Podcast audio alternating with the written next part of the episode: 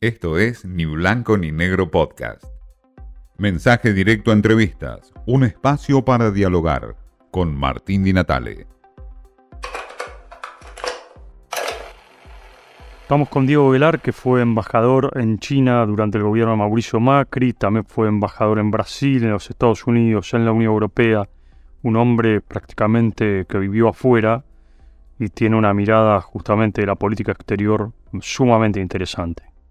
Diego, la pregunta central hoy es, eh, después del viaje de Alberto Fernández a Estados Unidos, ¿cómo se ubica la Argentina frente a China? Vos que fuiste embajador en China, precisamente. Mira, yo te diría que está exactamente eh, igual que antes y el después. nuestro presidente adolece de una insignificancia absoluta en el mundo, desgraciadamente, lo digo con, dolor, porque es también mi presidente, ¿no? Así que no, no, no, es, no es buena noticia ni para mí ni para nadie, pero como vos bien sabés, en la Argentina hay 200 corresponsales extranjeros, bancos, empresas, 100 embajadas que informan a sus capitales y a los que miran en el mundo hacia la Argentina lo que vivimos todos. Entonces todos saben que hoy hay un no presidente, una situación muy compleja del, gobierno y, una cosa sin rumbo eh, y que nos causa a todos los argentinos, yo creo que incluyendo a los miembros del gobierno, de una enorme incertidumbre.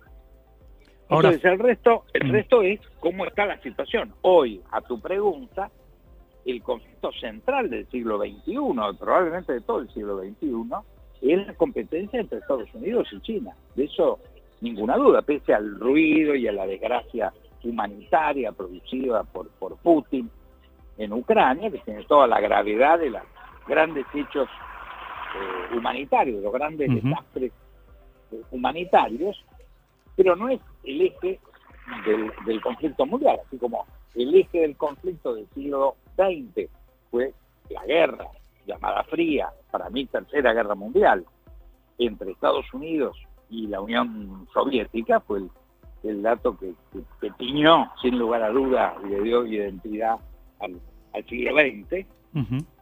en, en este caso, en el siglo XXI, está marcada, sin lugar a duda, desde el punto de vista geopolítico, por esta competencia entre, entre Estados Unidos y China, que yo no lo llamo, pese a algunos colegas suyos que insisten en llamarla una nueva Fría. La Guerra Fría duró 50 años, tuvo otros contendientes en otros siglos. Entonces es malo, es malo llamar por el mismo nombre a dos eh, situaciones tan diferentes. yo creo que esta todavía es una paz caliente, porque tienen muchos intereses cruzados. El primer socio en el mundo de China es Estados Unidos, el primer socio de, Estados Unidos es China, es decir, hay un nivel de complejidad en esta relación que establece muchos intereses en común y otros que son de competencia.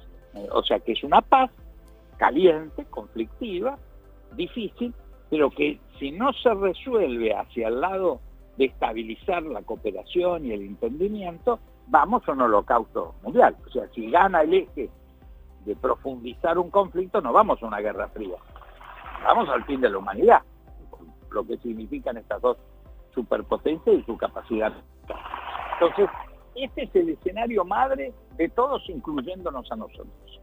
Y en ese, en ese contexto, nosotros y nuestra región, el Mercosur, tenemos como primer cliente comercial a China. Es muy importante para nosotros China tenemos que entender que vamos a tener que transitar una delgada línea divisoria en este, en este conflicto para mantener la mejor relación que tenemos que tener con Estados Unidos y con la Unión Europea, pero al mismo tiempo esta importantísima y vital relación que tenemos con la superpotencia china. Ahora, China, eh, eh, igualmente, así la Argentina tenga niveles de inflación elevados, problemas económicos, nivel de pobreza excesivamente alto. ¿China igualmente nos va a prestar eh, fondos?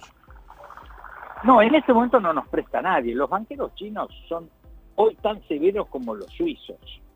O sea, esa fantasía de que ellos nos van a prestar a tasas este, baratas para quedarse con el agua, los valles y los cielos argentinos, es un sueño de esas cosas el ombliguismo argentino. No es así.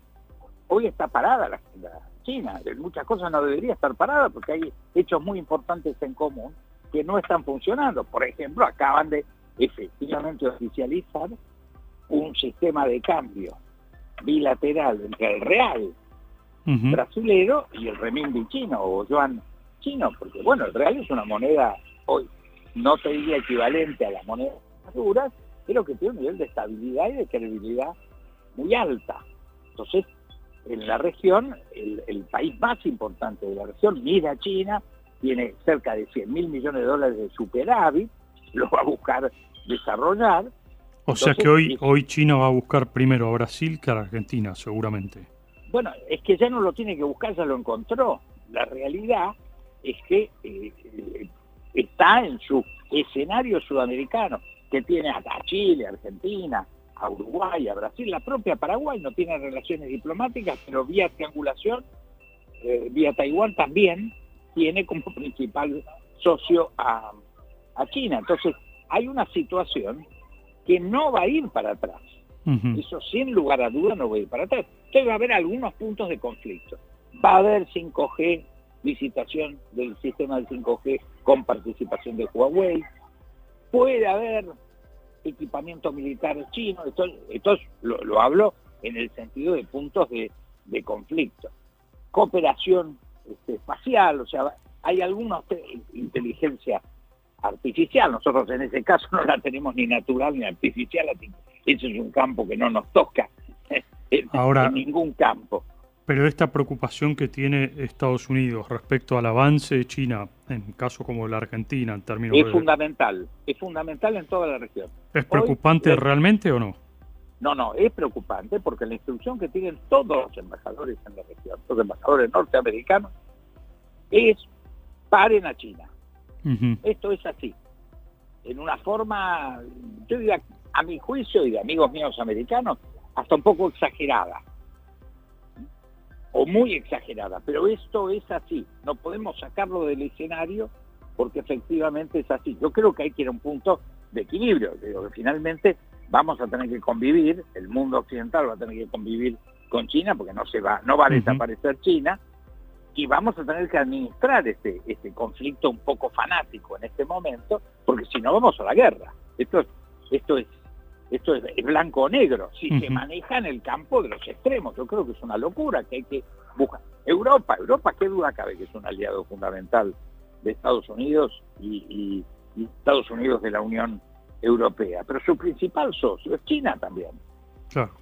Entonces, esto nos lleva a que por suerte el equilibrio y la interdependencia que se obtuvo en los últimos especialmente 20 años es casi la garantía de la paz con este enfoque de tipo extremista y menos interdependencia y relación combinada, iríamos una guerra que nos llevaría probablemente a la extinción del, planeta. Entonces creo que esto, hay campos, curiosamente, eh, eh, fíjate que un campo, dos campos en común que tienen clarísimo, donde tres campos, la lucha contra el terrorismo internacional, contra el narcotráfico, medio ambiente, están trabajando juntos que son hechos centrales de la humanidad y ya son socios.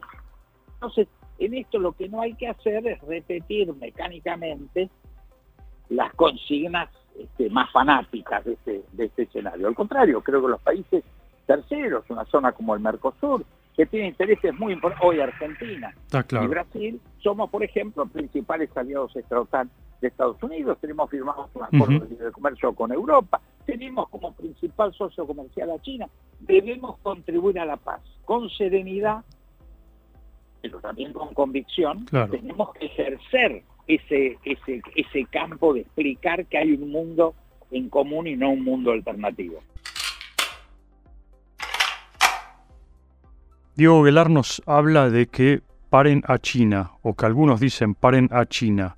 También dice que hay que tener una relación equilibrada con China y que tarde o temprano la Argentina va a tener que someterse de alguna manera a China.